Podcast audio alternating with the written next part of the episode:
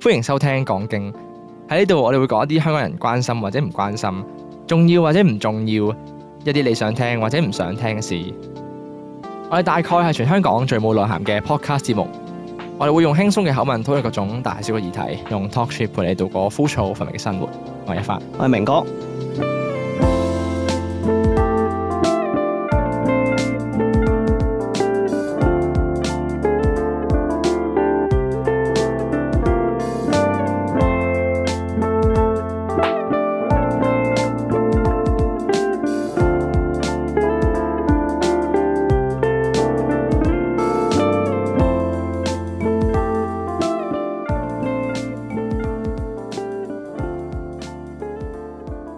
啊有時覺得呢個 intro 都幾麻煩，我係嘛我哋不如即係有時唉， 不如唔好用係啦，咯唔好用放棄啦，咪我 哋預預錄完之後擺落去算啦。咁啊唔好，一係唔好用，一係索性唔要 佢。唉，係啱啱啱啱，我想開話題嗰時，爭啲唔記得咗講 intro，明哥提我就好彩。係係係係咁啊，啱啱延續翻啱啱嗰個話題，係即係啱啱我哋講嘅話，雖然咁樣講好衰，係即係成日咧喺節目上面咧討論一啲叫做交友 app 交友嘅話題啦。係係係。咁嗱，前提咧係嗱，我覺得咁樣嘅，係點樣定義衰定唔衰咧？係睇下嗰樣嘢係咪壞話啊？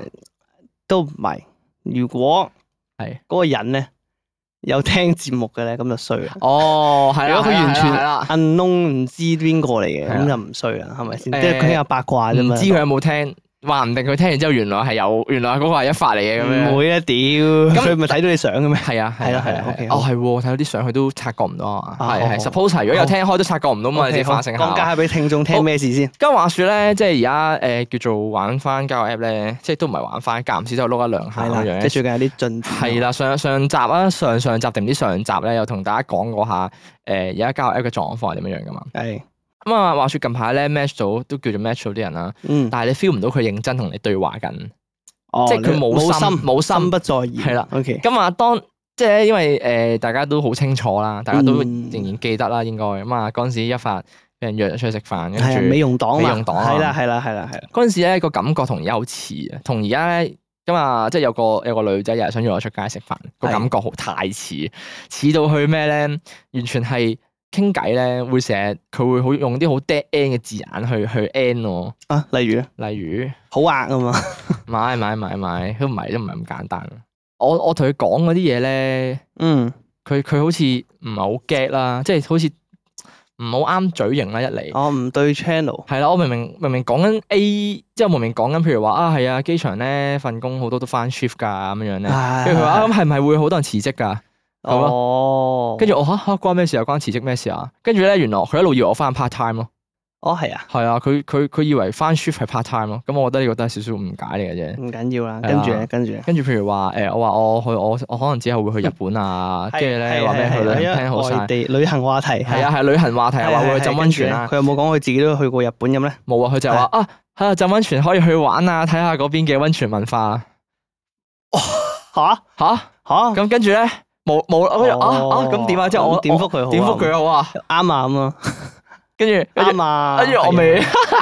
跟住我就唯有係我就啊啊十一月去浸温泉應該好正咁樣樣，即係啊但係總之就係去到一個咩嘅程度？我假設明哥玩交友 app。係係，假設好你啊好啊好啊好啊好啊，假設明哥我入玩角色嘅先，最入角係色啦先，咧我唔玩啊係嘛。假設明哥而 家誒係男仔嚟嘅玩交友 app，咁識咗個女仔啦，係你同佢喺交友 app 裏邊傾偈啦，係你覺得你傾到佢一個咩嘅程度，你先會想約佢出嚟，或者互相都有個概念話差唔多要約出嚟食個飯，傾下偈、行下街嗯咁樣。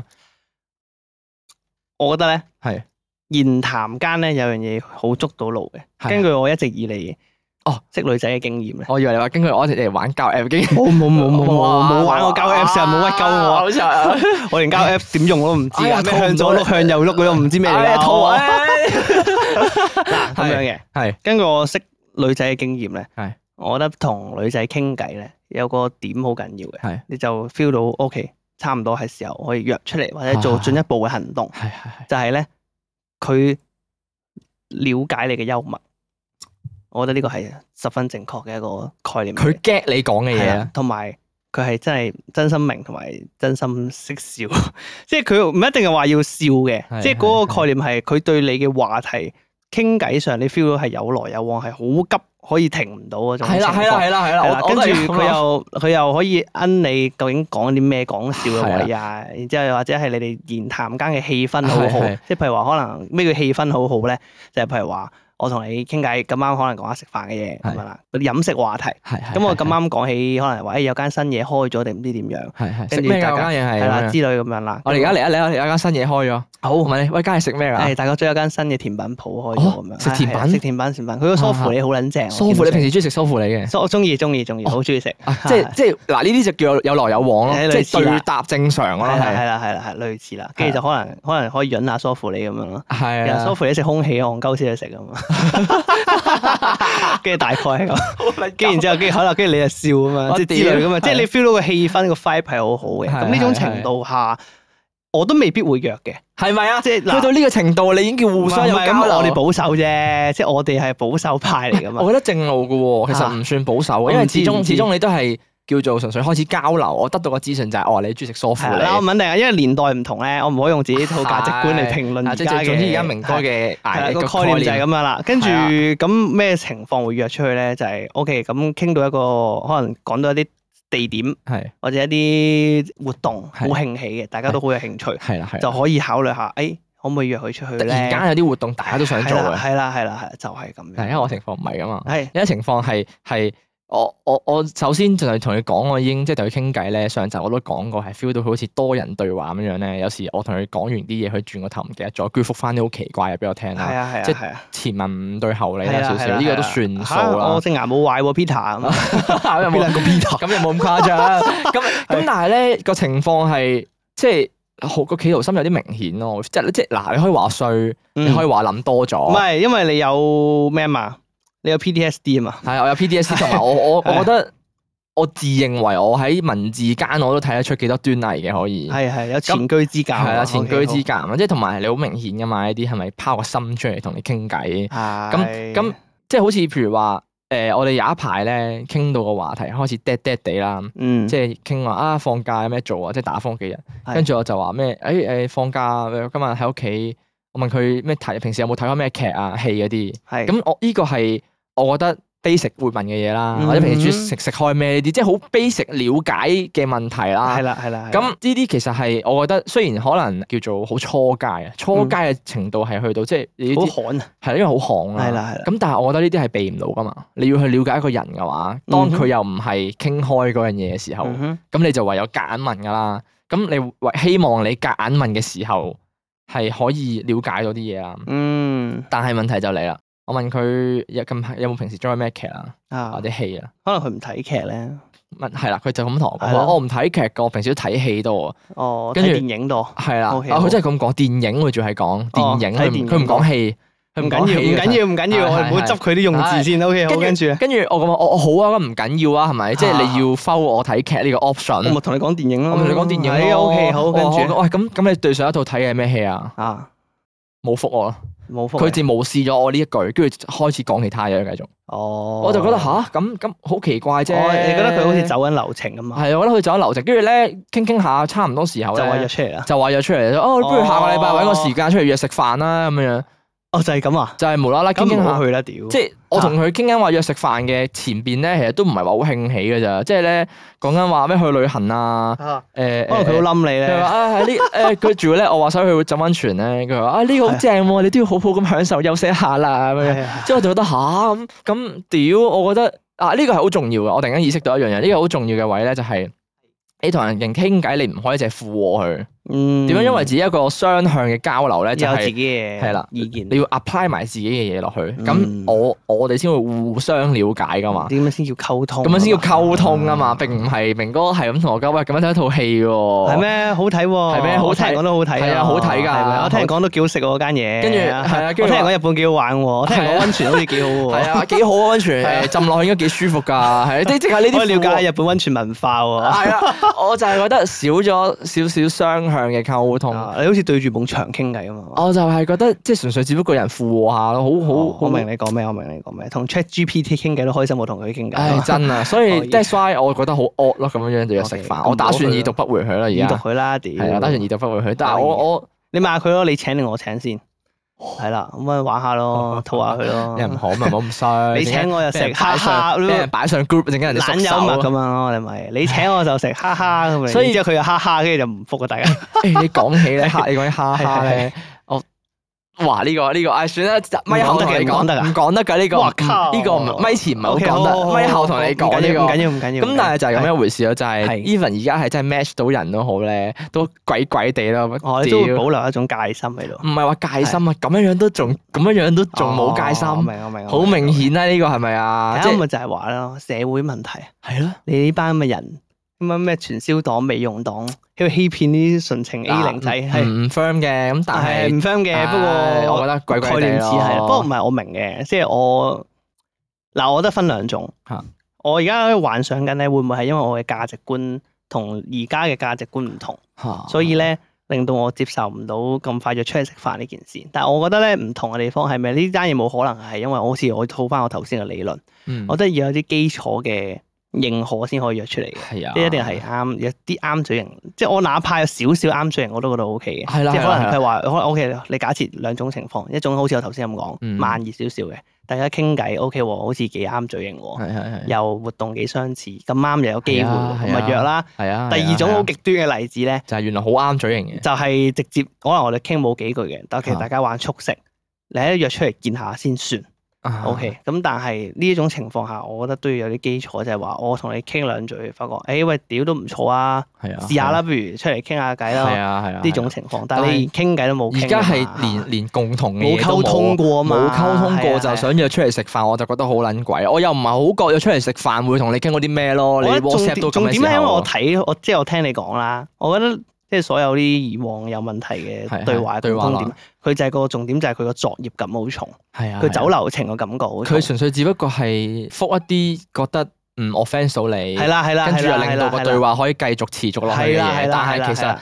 跟住求其傾多十幾個鐘頭就覺得 O K 就差跟唔住就多話約出差嚟啦，唔多食飯啦，咁樣出係啦嚟食係下。上次 send 相俾你嗰間肉啦，咁樣嗰啲。冇錯，我啊我覺得好撚奇怪，即係 even 係我覺得最最 basic，好似明哥所講話，嗯如果你傾偈嘅，可能譬如話，喂近排原來我都有追邊套劇喎，係咁大家即係大家有啲共啊共鳴咯，係啦，係我會希望起碼有共鳴先出嚟咯。嗯。你冇共鳴嘅情況下，已經想出嚟傾會尷尬咯，只會嗱，我覺得咁樣啦，你以後咧啊俾個關口自己，有兩種情況嘅。啊啊啊如果係真係啱傾嘅咧，約佢食壽司郎；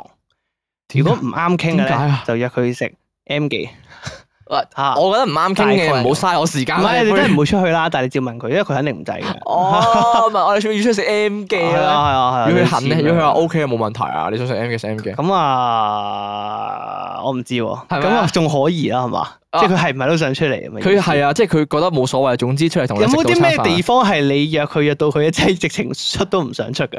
啊我覺得如果佢真係 sales 類型啦，即係唔咪好，係唔係都出㗎啦？即係而家唔係話佢啦，即係啊我哋唔知嘛，我係啊哋假假設設啫，假假設設啫。啊假設而家我哋約到，即係有個人好想約你食飯嘅話，係啊我覺得佢無論係食咩，佢都會想出嚟食咯，因為佢個目的就係想約到你出嚟嗰下啫嘛。哦，就係想想你用呢個嚟判斷咯咁。我哋食嗰個咩誒大角咀檔樓下咁樣啦，咩代文兩餸飯嗰啲咧， 啊 有 得堂食噶嘛？兩餸飯係啦，啊，你話喂我屌我哋約兩餸飯， 同教你喂，係我哋揾佢食兩餸飯，係啦啊係啦 樓下開嘅好平喎，廿五蚊雙餸係啊啦係啦，有嘢飲喎， 係咩？有嘢飲嘅有嘢飲啊有嘢飲有嘢飲啊喎。㗎先屌！先俾我揾啊！你就係問佢，佢咁都 OK 咧，唔好去啦你。係啦，我覺得係噶，咁邊有人咁都 OK 嘅？屌約出嚟食兩餸飯，咁所以變相我。覺得係咁啊我我個心入邊上，我覺得真係唔係我我我多疑咯、我嗯即係點解我成日會想攞出嚟討論就係、一嚟都仍然會係有好多咁樣樣俾人約咗出去嘅，係二嚟就係我覺得我唔係 I'm not alone 啦，哦，係、我並不是孤單我覺得咯。好我多覺得人都有呢個案例。我覺得應該有啊，其實只不過好多人咧唔會同即係唔會好似我哋喺節目上面咁樣分享講因為冇啊。機會分享平時係嘛又？又或者唔會無啦啦同人哋講，喂，我近排玩交友 app 喎咁樣樣，即係你好少人會同。又會咩？我覺得唔會啊，而家好啲係嘛？而家唔而係家啊，應該我覺得冇人介意自己玩交友 Apps 嘅話，如果佢身邊啲圈子都係好少，即係好難識人嗰啲就唔介意咯。但係如果你話本身正常工作場合，大家都冇呢啲嘢嗰陣時咧，好、嗯難同人哋講話，喂，我近排玩交友 app 喎、我真係咩？但係嗰個包袱喺邊度啊？個包袱就係在於乜你需要玩交友 app 啊？原來呃但係有乜問題啊？呢個概念？佢咪就係覺得你你個社交圈子細到要玩交友 app 咯。哦，即係我呢個係一個一種 kind of shame 嚟嘅。誒少少啦，即係佢會覺得你嘅社交圈，因為嗱可能你翻工咁樣樣。誒， suppose 啲人覺得你翻工應該容易識啦，屌機場喎，嗱呢個亦都係一個一個死謬誤嚟黑板印象啦，啊呢個有少少，即係我都對黑我都對原本份工有個黑板印象，就係以為機場一定多女啊，容易識女啊，啊結果唔係錯嘅，錯 OK，嘅，冇係時間錯嘅。識女仔嘅。不過除非係我哋做，我除非我哋做航空公司啦，哦，即係做櫃台。係啊，做櫃湯咁就唔公司同做 ground 嗰啲咧，嗰啲真係好雜㗎，入邊啲圈子，哦，佢佢入邊有好多用語好似搞笑啊。吓，即係咩啊？即係佢哋譬如話試過啦，我聽翻嚟啫，聽翻嚟係啫。係呢個就佢話試過咧，有個同事同我講嘅，呢個係同事轉達俾我聽話，曾啊經咧試過，因為我哋咧有誒有我哋有個 terms 咧叫做 ground return 嘅係，ground 係地下個地係個 ground，跟 OK 嗯住 return 係翻嚟嗰個 return。咁咧當只機有啲問題嗰陣時咧，佢起唔到飛就要 ground return 啦，即係就即刻起唔到飛，要翻翻嚟落翻啲客，咁卡個機件有啲問題咁樣啦。啊，咁我哋叫 ground return。嗯咁試過咧，呢、個術語用應用喺邊度咧？嗰陣時聽聞啊嗯嚇，誒、有個 player 咧就係、做某間航空公司嘅 ground 啦，player，OK，有位 player 係即係成日係約，因為佢哋好雜嗰啲圈子。係係佢如果係真係好 open、好誒 open relationship 嗰啲咧，嗯真係會可能一一萬換一個嗰啲嘅。咁癲，係啊即係全部都係 one night stand 咁啊！係啦，即係會間唔時有幾個就 one night stand 下咁樣樣嘅，哦，真噶，真係好雜嘅，真係好雜。以前係可以去到咁雜，空姐都係咁樣樣，真嘅 咩？所以我我以前個 friend 咧咁。刺激嘅咩？我我個 friend 佢係做某間航空公司，佢就知啦，佢就知入邊有好多呢啲哦，open relationship，係啦，open relationship 啊啦即係大家喺度好啊搞呢啲男女關係嘅。 O K，好好好跟住咧誒聽翻嚟咧話，曾經有一個有位男士啦，啊，咁啊佢有玩去玩開嘅，跟住有一晚咧突然間起唔到機，起唔到係啊機，哇！做航空業起唔到機，做行業起唔到機，好大鑊跟喎住啲人成日，跟住同事啲人就成日笑佢 ground return，就 攞咗呢個。 就話佢 起唔到機要翻返嚟，就攞咗呢個 term 就笑鳩佢。哦喂，屌條 ground return 有意喎外要急係啊，叫咩嗰啲叫咩啊？急降係啊！誒有意外起唔到飛機要急剎翻翻哦去，起唔到機啊嘛！嗰件事就係就攞咗呢個 term 嚟笑鳩哎佢。呀，所以我就覺得，咦，既然呢啲 terms 都可以咁樣應用嘅話，入邊其實應該都真係幾雜。哦，所以佢我 friend 成日同我講咯，喂，你要識女，你唔好喺度做啦，你入航空公司做啦咁樣樣。點會？其實我唔奀喎。嗱，我自己嘅概念係咁樣嘅啊。如果係我嘅價值觀，即係假設啊啦，今日我單身係，我有一樣嘢好抗拒啊，就係 One night 喺 stand 唔係就係喺邊度食喺邊度屙咯。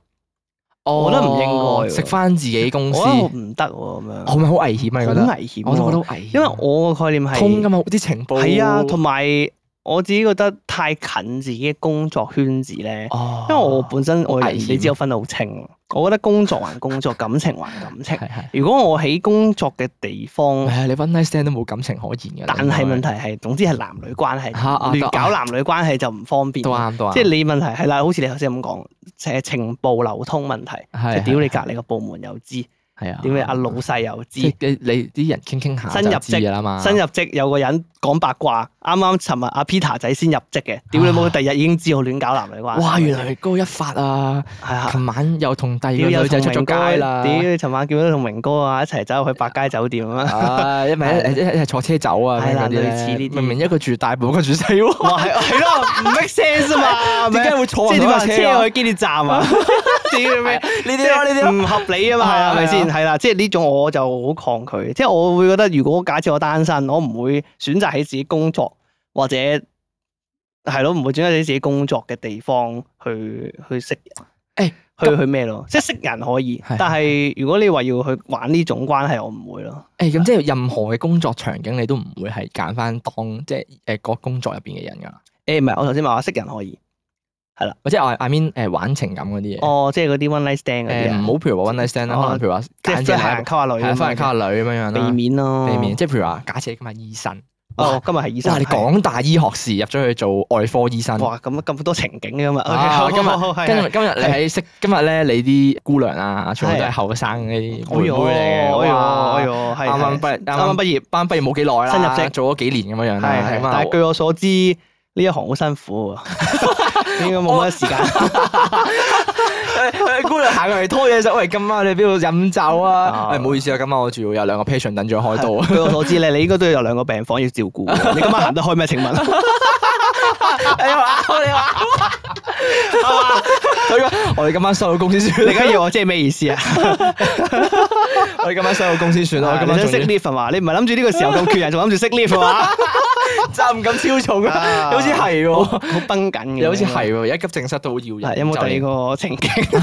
連有啲咩情景係可以識 到好多女寫同普通女寫字樓啦，哦當普通寫字樓啦文書嘢啦。假設係一個誒上市公司 office 啊啊嘛。OK 好同假設明哥第日上市公司啊，做咗經理啊， ，OK 好。啊唔係喎，應該唔會係經我當啦，當 team 你 leader 啦，當啊 team leader 啦，係跟住你旗下有啲 intern 嘅，哇 intern 嘅，我哦 intern，大學我係打 intern 嘅，係係 OK，大 intern 嘅，係有係有堆有堆女仔咁樣係入好嚟 intern，跟你學嘢，好好好好，跟住突然間有幾個約你幾個喎係唔同時間啊啦，當然唔係同時間啦， OK 約你去飲酒，兩個啦，收當工啊兩個 OK，啦係又話約我去飲嚇，酒，去飲酒咁樣樣。飲酒啊，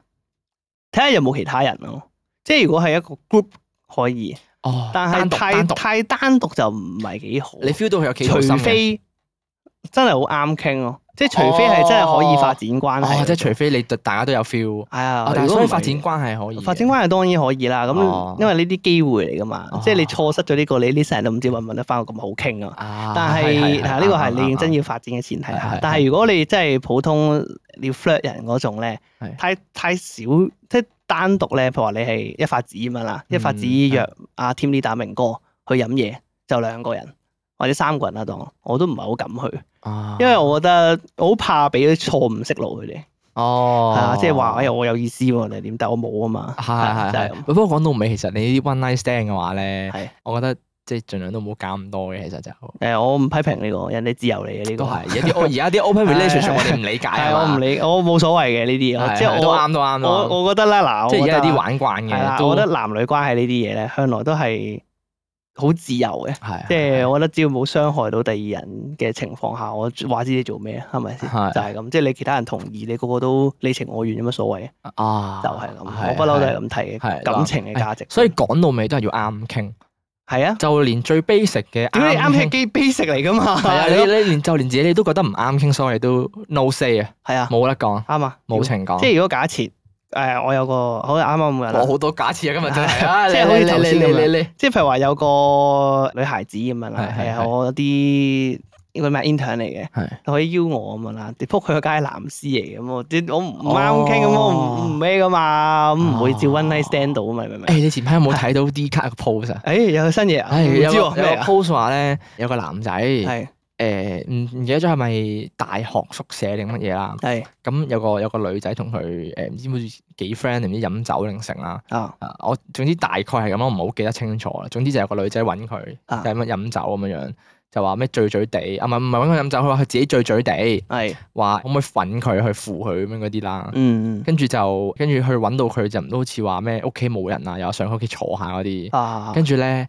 就誒，佢、後尾佢就拒絕咗啦，啊即係送完佢翻屋企就算啦。可能嗯本身個女仔係有男朋友嘅，嗯跟住咧就佢同翻佢個 friend 講，佢個 friend 就話佢話話送到埋口都唔食喎，哦就話佢誒唔撚識 do 啊，蝕係撚咗嗰啲啊，係即係係係跟住啲 comment 就好兩極啦。係啲 comment 有啲就話就話佢好撚蠢啊係咁樣嗰啲，人哋俾晒 signal 係你，係你都唔係食係啊。跟住有啲就話唉做得啱啊，你人哋有男朋友啊，你唔好搞咁多嗯嘢。我就覺得而家嗰個社會咧，個個 open relationship 同埋唔 open 真係差距都幾大下喎。大家個認知已經去到我哋唔理解啦，我我唔會做咯。係啦，但係我理 kind of 理解嘅，因為我自己覺得大家而家對於感情嘅關係睇得比較 casual 咗，即係冇咁 serious 啲嘅。即係但係佢有男朋友嘅情況下咁樣樣係去啊，揾第二個男係咁㗎啦，仔係係咁噶啦。即係個前提咪就係、所以咪睇你個人嘅價值觀咯。即係譬如話，OK，我覺得冇問題啊，即係你自己個女仔選擇嘅，即係你都唔中意佢啦，係咪先？咁你揀我咪一齊咯，就係、咁。有啲人會咁諗噶嘛。但係譬如話，如果我哋呢一種正唔係話正常嘅，即係我哋呢種諗法啦，係就會覺得喂咁人哋未清就唔好掂，即係人哋嘅事啊嘛，即係人哋都未分手，咁我哋真係唔會掂人哋嘅嘢咯。啊哇唔定人哋唔係未分手咁簡單咧，人哋直頭俾帽佢戴喎。係啦，咁呢啲即係我哋都唔得噶嘛呢係啊啲，但我真係唔係得呢個係我哋嘅睇法，但係我會覺得哦而家有人會選擇 OK 冇問題，因為我就係覺得而家社會對於感情嘅價值觀開放咗好哦，多。即係即係以前嘅話，可能就我哋道德觀好重嘅，係啦就係係啦哎係你啦，咁背叛咗你男朋友一。般嚟講係係啦啦，，但係而就家就大家睇得太好開啦，即係冇得太開啦，好好開啦，開啦，即係睇得會好會開喺開放咗好多咯。即係你會譬如話，OK，好似誒我啱傾嘅咪 one night stand 咯，唔啱傾嘅都可以 one night stand 嘅。係，啊我覺得 one night stand 呢個唔係問題嚟係啦嘅，即係呢個係係大家接受程度。但係係啦如果講緊但係冇啦，咁係啦，我覺得如果講緊係啦男女即係有冇大嘅情況下咧，嚇就唔係話誒 open relationship 咁簡單，因為有一邊係受害者嚟㗎嘛係啦係啦係啦。咁呢個我覺得就係道德觀問題。係少啦，少我都係覺得唔得嘅，但係有啲人會 O K 噶嘛，即係而且有好多人都覺得 O K 噶嘛而家，咁但係我我決定唔到佢，即係我冇得左右佢哋嘅決定啊嘛，係所以我都冇計咁就係。我所以我唔我就係我嘅意思係我唔係唔接受，但我唔理解咯，我唔理解佢哋 O K 嘅點喺邊哦度。啊嗱，我咁睇嘅係，我覺得咧成日都話愛情觀好複雜，啊係咯，我覺得咧雖然我唔認同，但係我唔批評，係啦我，完全唔批評啲人揾第三者，因啊係為因為唔關我哋事因為嘛，好複雜。係因為好我唔複知雜裡面發生緊咩事，係係係啦，係可能佢同佢男朋友好有問題嘅本身，佢真係頂唔順，啊佢啦，係咪先？係係即係要去揾第二個，又唔會即係佢有可能有啲咩好苦衷嘅理由，又分唔到手，啊又唔會良心過意，即係好多好多原因，係所以太複雜啦，批評唔到啊所以我嗰日我成日喺度諗咧，我哋兩個其實都算係一正一負嘅，你覺唔覺？咩意思即係？我哋兩個咧，明哥身為一個拍拖拍到已經就嚟結婚啦，要係啊，一發身為一個到而家都仲係 A 零嘅人係咧，係我哋啱啱好一正一負咁樣樣對沖住啊，你明唔明啊？哦可能可能啊，即係假設，嚇可能一發嘅內心深處其實一路都好想拍拖，係一路都心裏邊就嚟爆出嚟，係哎喺度掙扎緊，好想拍拖。係係係求愛係啦，求愛 好求愛欲好重嘅，係係可能。係係咁但係另一方面咧，就係明哥已經拍拖拍到誒度日如常咁樣樣，即係日日都一樣噶啦，就嚟結婚噶啦冇咁樣，錯嚇嚇就即係兩個啱啱好就對沖咯，兩個哦，係一個就一個就可唔同能階段可以俾你睇到啊嘛，呈現晒俾你係啊睇就啊。完全係一個好想拍拖，可能一個已經唉冇所謂啦咁樣嘅。喂，唔好咁講，咩冇所謂 啦。或者我舉例啫， 另一個係十分珍惜現在所擁有嘅嘢。唉唔係我 梗係 好似我套緊你係啊啦，啦，屌你俾個氹我踩喎！明哥其實一路都好想換一個啊啦，係嘛？唔係咯，唔係啊唔係啊！我女朋友有時會聽啊，唔好亂嚟啊你！ 我唔知佢幾時會聽，佢隨機抽樣檢查嗰陣時，我唔真 敢啊！係冇背叛啊！唉，係啦，係係，啦不過我冇相錯信明哥而家應該都嗰種叫做誒嗯無欲無求啦。無欲無求啊！點樣講咧？明哥而家個心態有少少似係，我覺得明哥好似經歷得太多嘢，已經睇化咗咁樣樣啦。佢成日話對哦啊對感情之間咧，即係唔批評呢啲咧。嚇嚇嚇我成日覺得明哥好似係已經睇睇化咗咁樣樣我唔啦。係，因為我唔唔係我經歷好多，係我係自己經歷一段之後，又會見到其他好多都有發生啲差唔多咁嘅嘢。我經歷已經嘅嘢身其邊嘅實好人普通嘅係啊嘢，身講邊真嘅睇得身係啦邊嘅係啦人經歷係得啦太我多經歷嘅真係好係啊普通啊，係啊正正係啊常係啊係啊常。但係因為我身邊好多人都發生咗好奇怪嘅嘢，即係好多啊，唔同情感問題都有。咁變相我就覺得，所以感情嘢好複雜啊咯。即係我從來都唔啊會，所以咪話咯，即係愛情呢啲嘢咧冇絕對答案。係咪啊？我唔會，所以我真係我都我，從而且我唔敢去亂咁批評人哋嘅嘢，因為唔知發生咩事啊係嘛。因為我唔知發生就好似咩事中，你以前有冇睇過 I G 嘅中學同學咧？係即係可能有時由中學同中學開始拍拖，係拍到而家居然無啦啦散咗嘅。係係係。啊即係你都啊，點解啊？喺一度話路好可惜係啊，一路好可惜啊但係我問題我唔知佢哋之係間啊係啊好，多原因噶嘛。所以屌所以我成日啊嚇覺得哇，我哋同埋有一樣嘢就 feel 到自己老咗，咩咩啊因為你 feel 你見到以前你中學嘅時候，啊去到而家佢哋拍咗咁耐，有啲會見到佢哋原來已經拍咗咁耐，係啦，有啲會會見到佢哋都有散咗，有就會覺得係哇，都經歷咗好耐嘅一段時間啦。啊咁樣係，啊係啊，唉，不過講到尾啦，係係講到尾啦，咁一發係咪真係求愛欲好重咧？又又還好嘅又唔係嘅，係啊啦，咁隨遇而安啦，係啦，嘛嗯隨遇而安啦。咁但係如果翻翻去我哋一開始嘅話題嘅話咧。係我覺得最後我得出個結論就係個重點就係要約食兩餸飯，誒，唔係 繼承翻上一集啊，哦 繼承翻上一集啊，你過唔過到自己嗰關？哦係啦，上集我哋講啲咩啊？上上集啦，上上集啦，啊有一集萬應室嚟嘅，誒啊係咪萬應室啊？啊係啊誒，好似係萬應室嚟嘅。係上集咁啱講起話臨結婚，係啊臨結哦婚，如果你有遲疑， O K， 你有猶豫，即係代表你有你覺得有問題，係咁你即係過唔到自己嗰啊關。所以啊講到尾就係你個心裏邊過唔到自己嗰關。哦，係咯，就係啊咁，你冇所謂嘅，咁啊出約出嚟，你明知佢係飯局妹又好，傳銷又好，美容係啊係啊又好，你都 O K 嘅又嘛，或者當食個飯冇所謂咁咪去又咯。或者係你其實你過唔到自己心裏邊嗰關，覺得唔得嘅，咁咪唔得咯係啦。我覺得有時就係唔需要諗都太係多自。己自由選擇嘅。啊啊唉就係咁嘅一回事我話你又想講約兩餸飯，兩餸飯呢條橋我覺得得喎，啊，我覺得 O K 喎，試下咯，陣間真係好癲喎，進可攻退可守啊！你明唔明啊呢招？好即係如果你真係啱傾嗰種咧，雖然你 feel 到嘅，你 feel 到係真係啱傾嘅，係係咁你就唔會約佢食兩餸飯咯。我諗，但係你可以當係咯講笑話題咯，係咯，啊係你可以當講笑咯，好犀利。嚇唔唔係啱食兩餸飯啦，㗎，唔係咁㗎，我覺 得咧，我覺得兩餸飯呢個誒呢個講笑咧，喺交友 app 嘅層面上面嚟講咧，好危險㗎。樣啊係？咩？因為因為你可以即刻收唔翻係㗎啊，唔嘛係淨係女仔嗰邊多人多呢啲㗎 嘛，男仔都會有㗎嘛，咩意思雙向㗎嘛。啊咩意思？咩意因思？咩意為思？交友 app 裏邊有啲男仔都真係講嘢好棘啊，以為自己好幽默㗎嘛。哦你陣間一個唔小心觸發咗佢啲底線就，哇！屌佢係咪以為自己好好笑咁樣嗰啲就唔撚理你㗎啦嘛。 你即刻補一句咯，sorry 講笑，唔好笑一啲咯。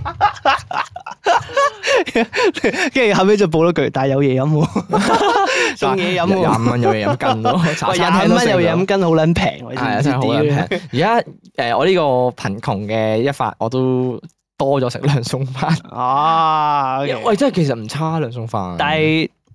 嗱，老實講嘅，健康隱憂啊又，哦即係唔建議成日食啊。係 OK，喎，嚇兩我都餸唔係，飯，我都唔係成日食嘅。嗱兩餸飯好油啊嘛啲嘢，係嚇係建議啊，唔建議成日食。係咁啊，咁啊，誒唔唔講太多啦，感情問題就，好不過大家冇錯注意健康係啊。就咁告一段落。OK，咁啊，講下呢個禮拜發生嘅另一件事，唔唔嗯休息，唔休息 啦，要休息嘅咩？我哋唔知啊我見啱啱好三十分，冇冇三冇，十我分哋而家鐘唔休息啊，好耐冇試過休息啊我哋。哦 OK，好，咁啊，講下又要嚟到呢個明哥嘅影評時間啦。唉，成日都明哥影評，我有好多人中意聽㗎，換啦，係咪啊？係啊，好多人中意聽 㗎，係又啊，似你好。似係喎，好似係喎，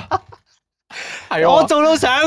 Spotify 電影分類第一 名，你覺得我流牙？即刻望下先，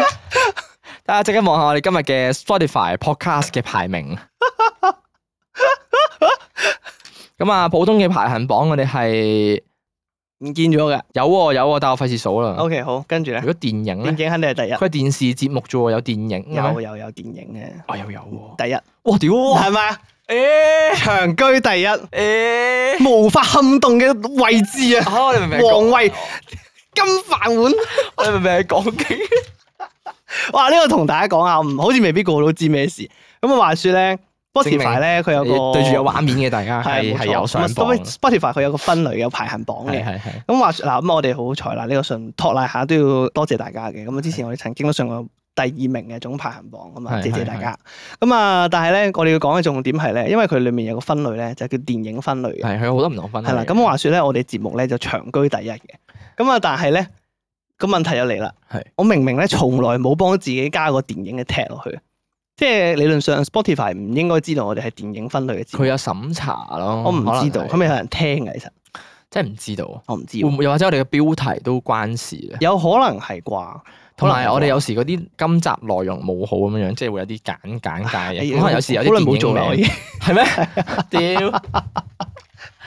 你大嗰概嗰時明哥咧講到自己好勤力，又唔係勤 力嘅，講到自己好細心係好，啦，我係好細心又嘅唔曾算經，細心嘅，誒算算係咩咧？算誒都唔係話細心嘅程度，即係好多順片 mark 埋。係係即係佢剪嘅時候好仔細哦，因為而家你唔會剪啦。係啦，如果唔係我剪啊嘛，屌麒啊係喎麟剪嘛，因為以前我哋剪嗰陣時咧，或或者明哥剪埋聽翻嗰陣時，佢係 mark 低我哋大概傾過邊一個大 point 嘅話題。係啦，係啦咁就會 mark 方埋喺啊便大家好快咁樣 quick feel 一翻，係啦，喺下面望一望，誒，今集有講係到啦，啲今日乜嘢咁有個樣，咩但係有而興家冇趣撳去啦，聽下而家先。冇啦，完全啊。所以我決定淨係擺影評落 去，因為今集我講我提到嘅電影有乜嘢乜嘢，即係係 係係加落去係算數，其他嘢唔加啦。係係啊，不過你快啲講你睇咗咩戲，因為明哥今日講嗰套戲咧係都誇張啊，誇張啊！我今日咧，我之前就話要去睇 Nolan 嘅《奧本海默》啊嘛，係啊係啊，咁我就去睇咗，嗯我睇咗兩次，一係啊，明哥睇咗兩個禮拜睇次，咗兩次即，係睇咗六個鐘， 我飲兩杯。我飲兩杯，我執着，呢個老稍微後生少少都唔知呢個 梗。唔係啩？跟住咧，誒、我睇咗兩次。我第一次咧去睇呢一個誒，佢、有個三十五 mm 嘅菲林版嘅。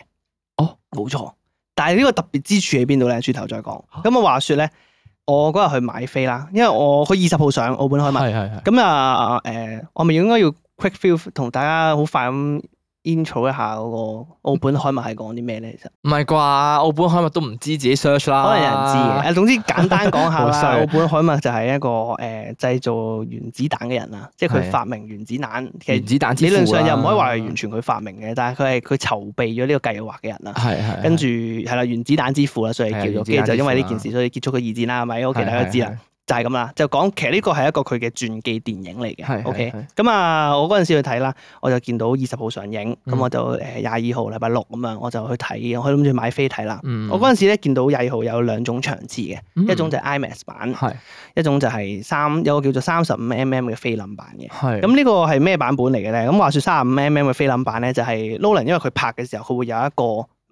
唔同菲林版本嘅 copy 嘅，係係係啦，啦，即係真係用菲林嚟做 copy 嘅版本嚟嘅。咁話説咧，佢有兩個版本，一個三十五 mm，嗯係一個係哦七十幾，唔記得七十幾啦。係好係總之好大嘅嗰個菲林個個菲林個 size 成手半隻手掌咁闊嘅。有啊咁啊，話説誒、但係因為七十幾嗰個咧，就我冇去睇到，因為要去 IMAX 戲院睇，係係咁我冇 睇 IMAX 嘅其實，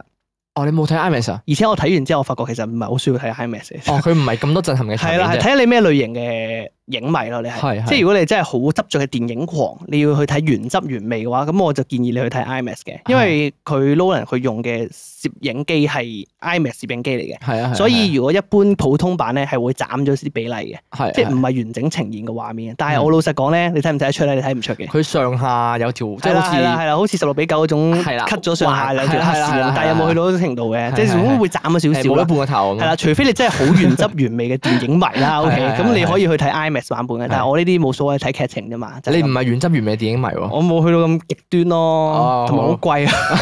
真係好撚貴，你終於係講好撚貴啊，大佬， IMAX 幾多錢啊？八四唔止啊， 200幾屌，我睇正常版本都百二啦，哦係因為啊係 IMAX 二大百作，哦幾好似，因為大作我睇菲林版都百九一百九十幾蚊啊。哦。跟住你話説三十五 mm 菲林版有乜分別咧係？係咁啊係冇 IMAX 嗰個 size 啦係。但係三十五 mm 菲林版咧，佢特別嘅地方咧，就係佢全亞洲咧得香港有，吓係啊，唔知點解。咁得意，佢全個好似全球得三十間影院有攞到翻嚟播咯，哦香港有三間，就係咁咯邊。係香港係元芳，即係九龍上蓋、九龍站上蓋嗰個佢唔元芳係佢唔係計公司，佢戲院，佢嘅戲戲院院戲院係啊嘅戲院 戲院啊。咁犀 戲利院誒、呃可能誒、呃有，我唔肯定啦。但係香港有三間戲院咯，我哋知道。誒、呃吓，但係唔同公司嘅好似。跟住元芳啦，元芳上蓋嗰間啦，係跟住百老匯電影中心，即係油麻地嗰間啦，係即係我之前提過，成日去睇舊戲嗰間啦。吓仲有一間好似係我唔記得咗邊度啦，唔記得唔記得咩 Pacific 唔知什麼東西啊啦。唔我記得咗懷疑係技術問題喎，我唔肯定，我唔肯定。後尾咧，咁佢話説佢買咗翻嚟啦。係就誒咁我就屌你咁撚稀有咁啊，都係去睇 下啦，去搶一搶啦，撲街滿撚咗差唔多，哦好撚難搶啊咁我因為我得通常禮拜六先得閒啊嘛，係係誒先可以安心睇戲，因為我平時好撚多電話收咧，禮拜六冇電話冇 email 睇啊嘛，哦係，而且套戲三個鐘頭啊，係我要消失三個鐘頭係好難嘅一件事嚟，唉平日都一一睇完戲一開翻個電話， 哇成行咁樣係啦，跟住就係咁，咁我就鳩一腳買咗啦。係係啊，我好笑，可以同大家講下一件小事。係咁我嗰陣時買咗啦，後尾咧 Sophie 咧，即係我哋嘅 b o g a m Life 嗰個 Sophie。係係係咁咧佢嗰陣時同我講話，誒、佢又去睇喎咁樣，係跟住佢又你又係哦禮拜六睇喎，跟住我嗰陣時心諗唔係同一場啊嘛，跟住咧咦就真係同一場喎，吓跟住後尾我仲買撚咗佢個年位，因為佢同佢老公去睇啊嘛，諗住 我咁啱買撚咗個年位，喂啊我左自因為我人自己去睇啫嘛，阻住人原本兩個位噶嘛，我買係啊一格走咯。 冇，跟住後尾我哋都有一齊去睇係嘅，係即係我話我同佢調位，係即係我話你買上面嗰個單丁位，咁我到時你直接入嚟去上去嗰個位，我原本嗰個位咪得咯，即係我哋交換坐咪係得咯，啊就係交咁換樣啦，係啦哦，所以都有睇得成嘅，最後有睇 得成嘅。就冇咁有緣啊啦， 唉，我咁撚啱，跟住然之後後尾咧，誒咁樣跟住咧，同埋三十五 mm 講埋個特別之處喺邊先，就係係話咧，話説如果菲林播映嘅電影咧，係理論上咧，一般嚟講佢要自己再印字幕上去嘅，係係即係譬如話咩意思咧？就係譬如我假設今日澳本海默係二十號到港嗯嚟到戲院首，戲院首要加工嘅嗯字幕咧，我要再印上去字菲林度嘅，咁咧會隔飛撚類似係咁嘅概念啦，好嗯哇似我唔知佢點印啊，好似有部機嘅可以。哇！但係咁都啊，話説咧，都誇張但係問題係咧，佢嚟嘅時候咧，澳本海默好急個時間，係太趕啦，係一個禮拜時間做唔切，冇可能係做一次嘅係。係咁佢點樣搞咧？佢人手對字幕，佢用人，佢有部機好似係可以用人手嚟校正字幕嘅。哦佢三十 mm 菲林版就係用呢個方法去做嘅，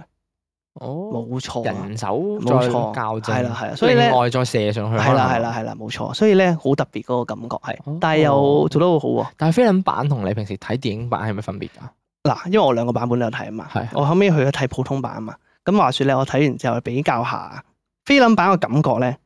我自己覺得係過癮好多啊，個畫面呈現出嚟，過癮好多。因為以佢呢個哦你好嗯傳記嘅嘅因感為覺，首先咧，我先講啊，Nolan 咧，佢選角選得好好，哦基本上好多角色都好似睇緊真人做咁啊，係即係咩意思咧？就好似真係睇緊奧本海默本人去做緊呢套戲咁啊，啊就超級好。係跟住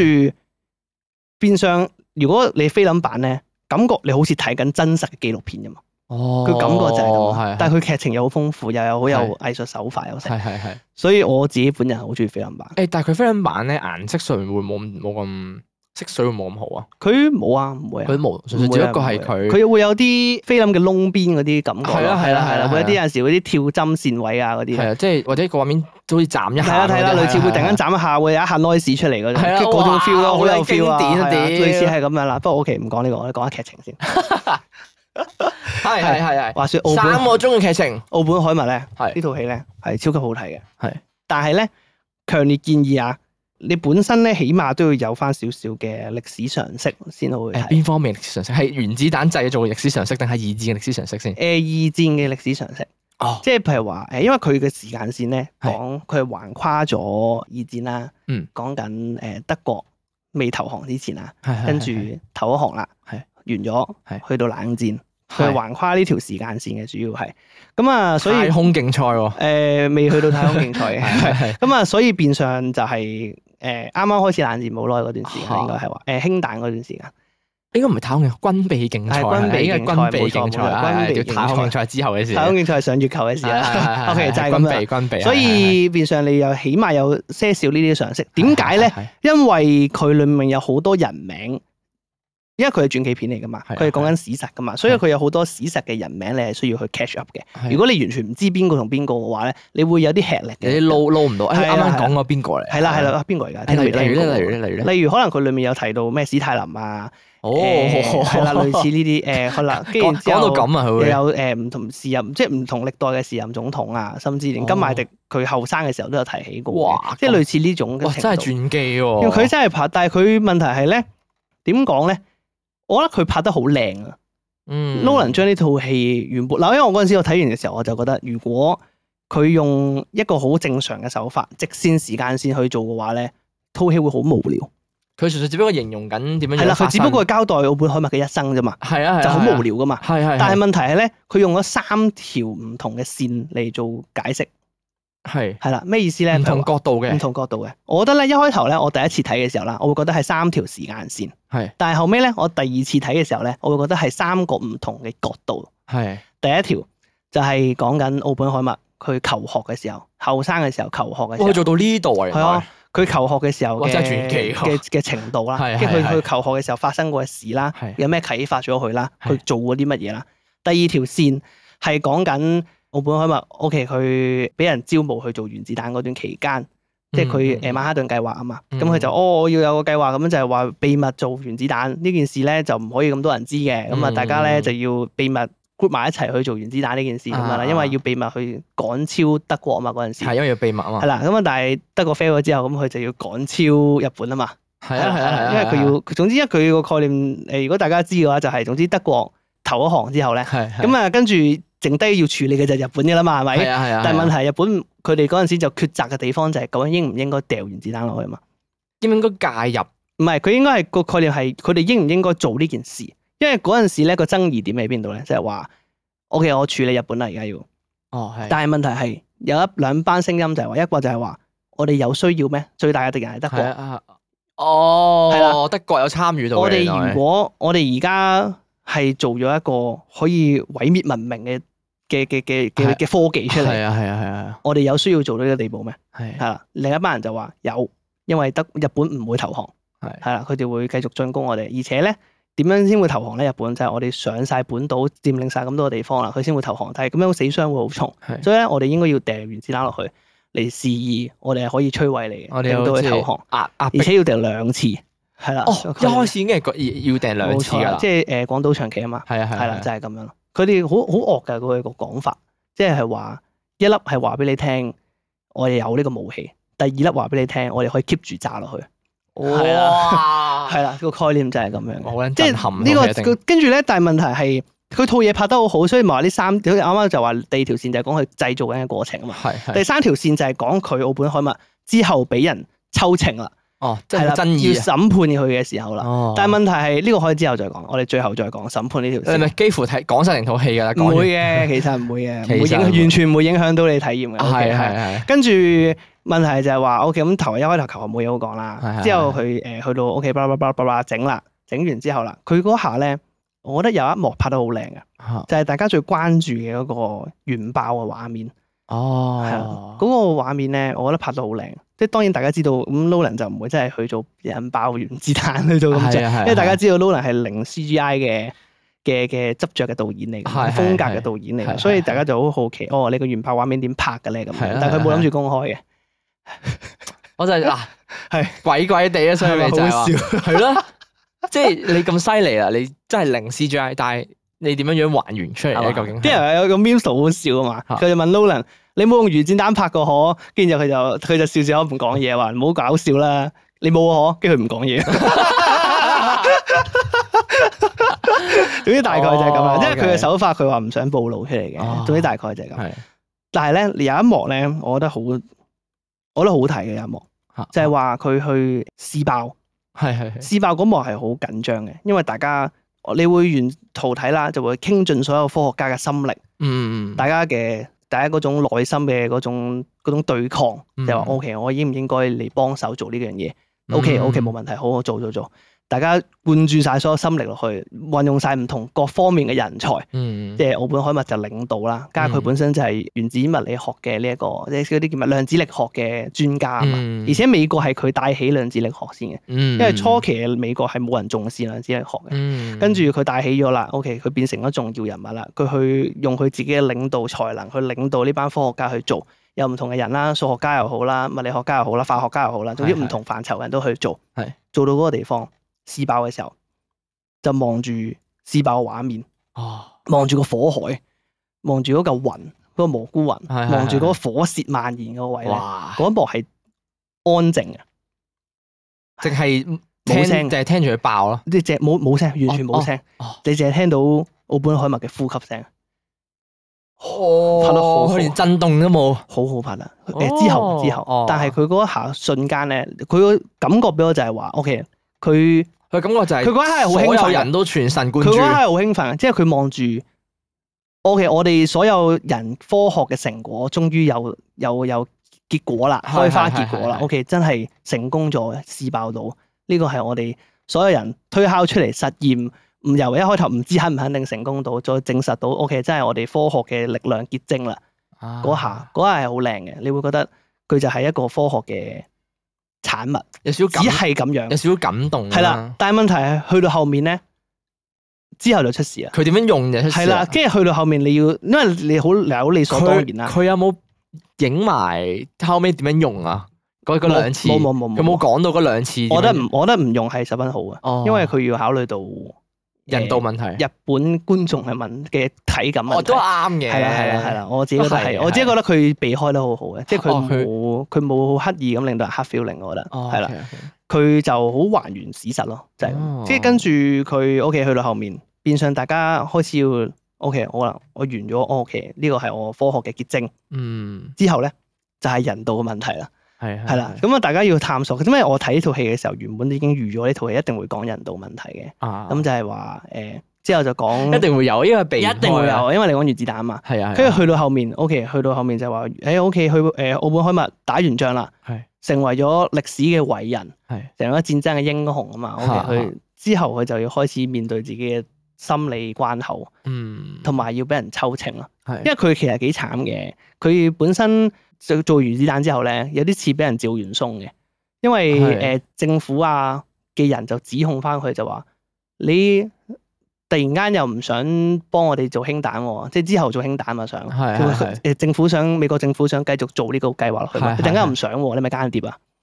啊，係啦，啲人佢嗰陣時就俾人指控翻，其實佢係蘇聯共產黨嘅間哇諜之類黐嘅嘢，所以佢係面對一段好長時間嘅批評哦同埋誒道德掙扎嘅呢件事係，所以去到係啦就係咁，佢拍得好好，所以我覺得佢每一方面都做得好犀利，係咯。如果佢係啊做到呢個位嘅話，即係佢連政府點樣樣去指證佢嗰下，嗯趙元松嗰下都有講埋出嚟，就冇即係完全錯係人道嗰個位咯。即係政府有啲咩事，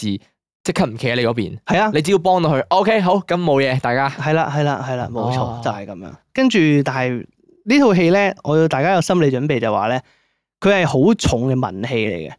文氣嚟嘅，文戲嚟嘅。除咗個試爆畫面咧，全部都係文戲嚟嘅，哦，即係全部都三個係鐘頭滿滿嘅文戲。啲 人話有個 meme 圖咧，係係係誒誒影住咩啊嘛？你睇澳本海默嗰陣時咧，你唔係睇畫面啊嘛啊，全程淨係望住個字幕喺度講嘢 類啊。似啦，類似啦，類似啦，所以我睇第二次會開心好多嘅。哦，即係有啲位你已經知佢係啦係講啦係咩啦。啦，冇錯啦，所以係好睇嘅。可能二刷會好睇過一刷喎，反而二刷我覺得好睇過一刷，係啊，有啲即係如果有啲人第一次睇嗰陣時覺得有啲位 catch up 唔到咧，第二次去睇補完翻去咧就會好好順暢啊多，但係你要俾 係多筆錢冇 錯啦，就係咁啦。係所以我都幾建議大家買碟翻去睇咯。碟添啊係。我覺得我覺得可以啊我我覺得如果係咁樣樣，我要戲院睇，戲院一定啦，最好都係戲院睇要啦去戲。院度睇誒嗰個三十 mm 嘅菲林版，可以，我覺得可以係係要去睇。而家好似仲有得去買嘅，因為我哋大家可嗰個以買感覺係，如果佢本身係咁文氣咧，嗯有轉機 feel，我覺得係菲林版係應該會最適合。嗯，同埋我自己覺得咧，點解好似冇必要去睇 IMAX 咧？就係呢個原因，因為佢好重文氣。如果佢咁文氣嘅話，唔需要 IMAX 啊。你話好似睇哦 Star Wars 咁樣樣嘅，邊邊薄薄嗰啲係啦係咁啦係 IMAX 啦，就正咁可能嘅。就需要嘅係啦。啊但係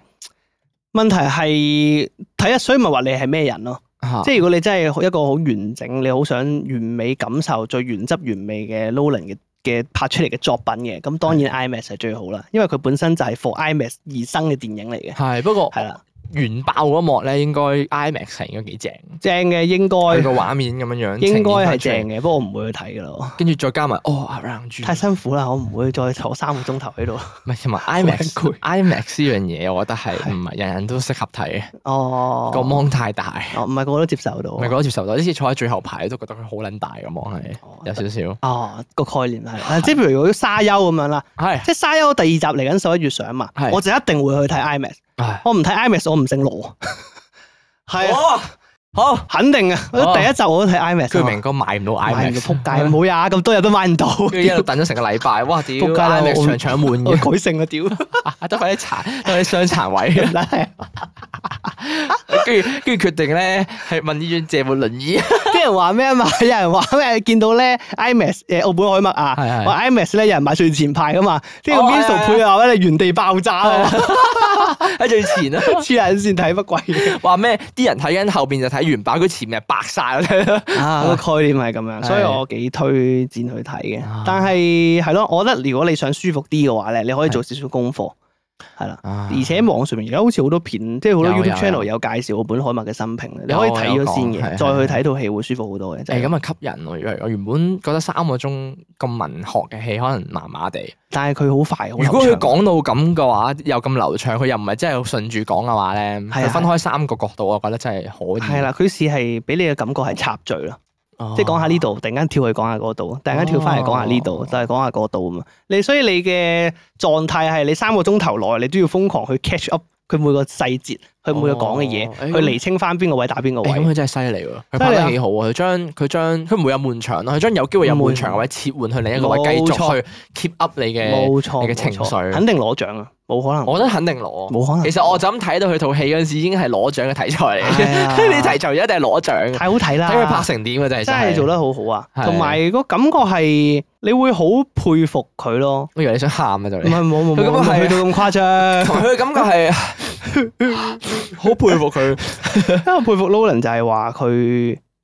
誒佢拍攝手法。佢拍攝手法，因為你估唔到原來 OK，佢本身大家所知嘅 Nolan Christopher Nolan 就係 OK，我要拍就係、拍啲好科幻題材，好牽涉到物理學嘅嘅嘅題材嘅戲，嗯或者好科即係係一啲好玄幻嘅戲咁樣啦。嗯之後又有好多賣點就係我要完美還原，還原翻唔用特效，嗯然之後就用呢個概念。你但因係為你估唔到原來佢拍傳記片可以拍得咁好。係即係係你話佢處理文你以戲都可以為處理你以為佢個賣點係拍科幻片唔用 C G I，佢個概念，佢呢個係其中一個賣點，結其中一個果兼結密咯。結果佢唔話止，其實佢最大嘅賣點係大家不嬲知道 Nolan 對於戲佢嘅劇情嘅處理係好細膩嘅，嗯同埋係好有編排、好有自己諗法嘅，嗯嗯係好有值得思考嘅餘地嘅。嗯咁啊但係問題係你估唔到原來佢拍傳記片可以拍得咁好，係嗯啊，即係哦原來佢將一個人嘅生平可以用呢個手法嚟呈現出嚟嘅嗯時候係拍得咁好，就係咁啦。同埋佢又用翻好經典個對白，啊即係奧本海默本人曾經講過嘅對白。啊係佢不過呢段咧，大家成日誤解咗係佢自己講嘅，但係其實佢係節錄於一段嘢嚟講出嚟嘅，係就係話佢而家成為咗死神，嗯成為咗世界嘅毀滅者。啊就係呢段説話。即係嗯佢後尾就話：哦，我哋其實引起咗嘅唔係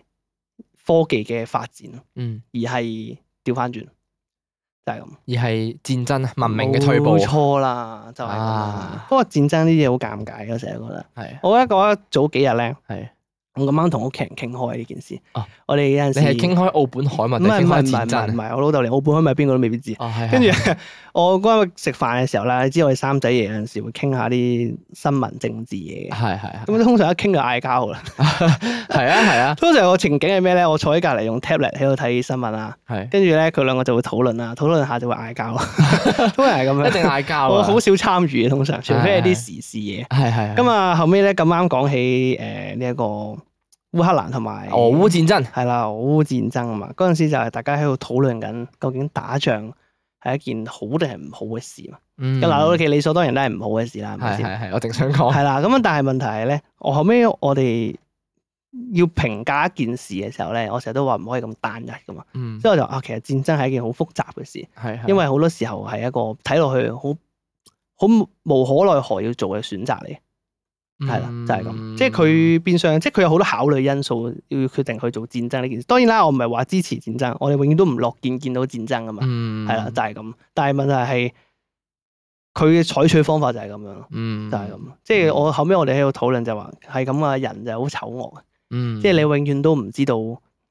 最佳嘅解決方法係咩。即係你自古以嚟人類就係淨係識爭鬥啦，即係攞住支棍去搏人哋個頭嘅啫嘛，淨係識。同埋同埋你戰爭一旦開始咗咧，你兩邊一定唔會咁容易收手。唔會啊，即係哦好似即係其實好簡單，就係俄烏戰爭。而家啲人成日話，即係新聞都即係啲大台大台都成日咁講咧，嗯，話烏克蘭而家最爭議性就係攞咗美國嘅集束彈。嗯，啊唔唔人道啦，又話有幾多個國家都唔支持用簽咗唔用咁樣樣，嗯，咁跟住又講話佢誒反攻翻俄羅斯嘛，嗯走去打俄羅斯境內嘅嘢嘛開始，嗯咁哼，嗰、個問題就係、話喂你而家又話攞嚟防衞自己，即係你講就講話我攞嚟守衞自己家園㗎咋，咁但係你而家又打翻去俄羅斯，咁我就係、我就我就係覺得戰爭就係咁樣一回事咯，即係我理解佢，我覺得即係冇得咁計嘅。係啊，人哋人哋打到你入屋企，你冇理由唔打翻佢啊！當你有餘力嗰陣時，你梗係還手噶啦。好係啦，你個問題係你唔通點樣啫？係係啊唔佢都通用到呢一步啦，係啊，唔係通啦唔通佢打完入嚟，跟住我玩返場講我講翻走佢哦，好啦，算啦係啊咁唔，好咁惡先，唉，冇坐講低先，我哋玩長冤佬先，邊唉，即係冇理個由咁贏咗邊個樣。話事咁係啊樣，即係冇理由咁樣戰啊。爭本來就係啲咁嘅嘢嚟㗎啦，冇錯就係咁，所以我後尾咧，我哋同我阿哥話咩？最理想解決方法應該係咩咧？就係話大家應該， 大家應該各國元首咧，應 該